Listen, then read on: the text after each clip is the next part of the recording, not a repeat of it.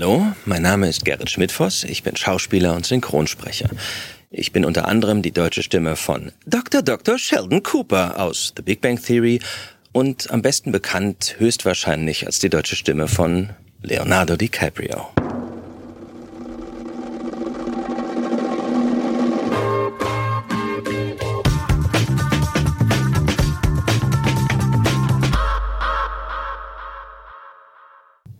Erzähl mal, wie ging's los bei dir? Ähm, ich habe äh, in den frühen 80ern angefangen. Ich habe halt als Siebenjähriger das erste Mal vorm Synchronmikro äh, gestanden. Was war der erste Job?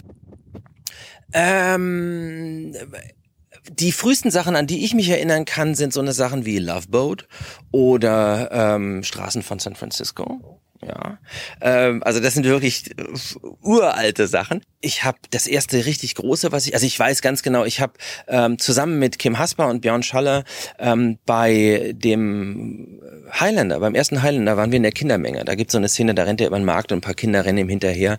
Das war ich. Äh, ich habe bei Police Academy, wer kann das von sich behaupten? Ich habe bei Police Academy Kindermenge gemacht.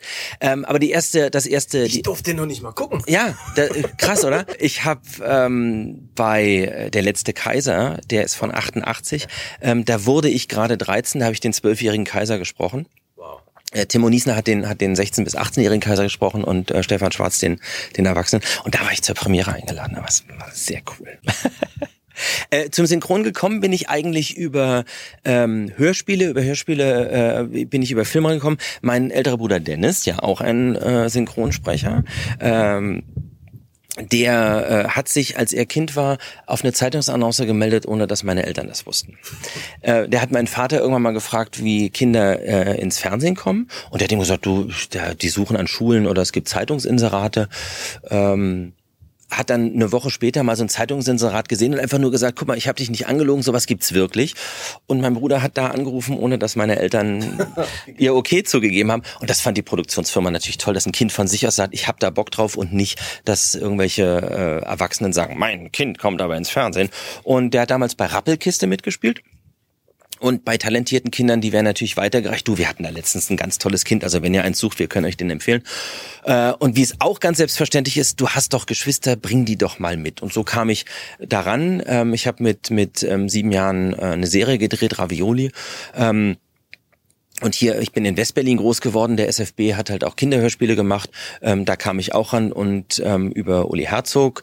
Äh, der hatte auch beim Synchron was zu tun, kam, ich, kam mein Name dann irgendwann zur Synchronfirmen. Ich würde sagen, äh, sehr einschneidend war natürlich das Jahr 1992. Da gab es nämlich einen Film, der nannte sich This Boy's Life. Da habe ich einen unbekannten jungen amerikanischen Schauspieler gesprochen, der zusammen mit Robert De Niro und Alan Barkin in einem Film gespielt hat. Der hieß äh, Leonardo DiCaprio.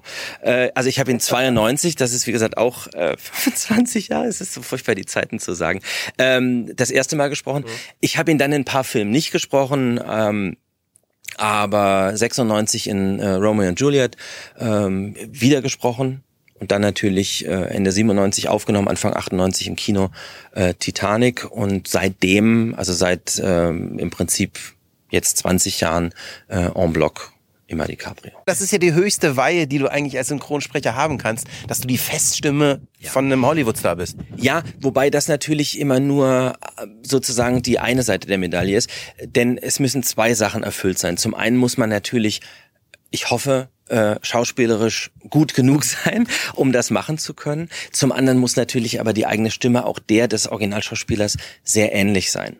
Das heißt, ähm, wäre meine Stimme eine ganz andere, sehr viel tiefer oder irgendwas, dann hätte ich niemals DiCaprio bekommen, obwohl ich hoffentlich spielerisch gut genug bin, dem gerecht zu werden, sondern ähm, es muss, es müssen beide Faktoren erfüllt sein. Also man muss technisch und, und, und spielerisch so gut sein, dass man überhaupt in Betracht gezogen wird, so eine großen Rollen zu sprechen. Und die Stimme muss dem Original natürlich auch ähnlich sein. Ich glaube, man kann es nicht überbetonen, wie wichtig eine, eine Ausbildung ist. Wie hast, wie, wie hast du das gelernt? Also es gibt einen Unterschied zwischen Reden und Sprechen. Definitiv. Es, das ist genauso, wenn, wenn Leute der Meinung sind, äh, ich kann schreiben, die können noch lange nicht schreiben. Ähm, also wenn, wenn jemand einem Buch verlegt und sagt, ja, das habe ich geschrieben, da sind dann ganz viele, man denkt so, mm, ja, es ist grammatikalisch alles richtig, aber das funktioniert vorne und hinten nicht. Ich habe, äh, wie gesagt, als Kind schon angefangen. Das heißt, es ist etwa so, als wäre ich das Kind einer Artistenfamilie und jemand würde fragen, ähm, wie läufst du eigentlich über so ein Drahtseil? Oder wie hast du jonglieren gelernt oder zaubern? Von der Pike auf. Also ich habe wirklich, ähm, seitdem ich Kind bin, seitdem ich sieben Jahre alt bin, ähm, das quasi jeden Tag gemacht, jede, jede Woche irgendwie erlebt. Das heißt, ich habe ganz viel äh, nebenbei aufgeschnappt, ohne dass man genau weiß, wie das eigentlich gelaufen ist. Das heißt, wie ich atme, wie ich Pausen einsetze, wie ich, wie ich auch Lücken im Original, also wenn, wenn der im Original eine Pause hat, aber die im Deutschen nicht ganz so passt, wie ich sozusagen diese Pause fast unmerklich setze, ohne dass der Zuhörer denkt, äh, warum macht er da eine Pause? Das sind so tausend Kleinigkeiten, die ich nicht erklären kann, wie ich sie erlernt habe, aber ich habe sie erlernt, wie gesagt, mit den, mit den, von den großartigen Leuten, mit denen ich zusammenarbeite. Ich meine, bessere Schule gibt's nicht, ne? Zeit für eine kleine Unterbrechung. Unser heutiger Podcast-Partner sind wir selber. Wir suchen nämlich neue Kollegen. Und wenn du Account Manager bist, Programmierer, Projektmanager und am besten vielleicht Erfahrung im Bereich FMCG, Werbeagenturen, Filmproduktion oder Radio hast, dann freuen wir uns auf deine Bewerbung. Gehe auf alexjacobi.ai slash jobs und schau dir unsere offenen Stellen an. Wir würden uns freuen, von dir zu hören.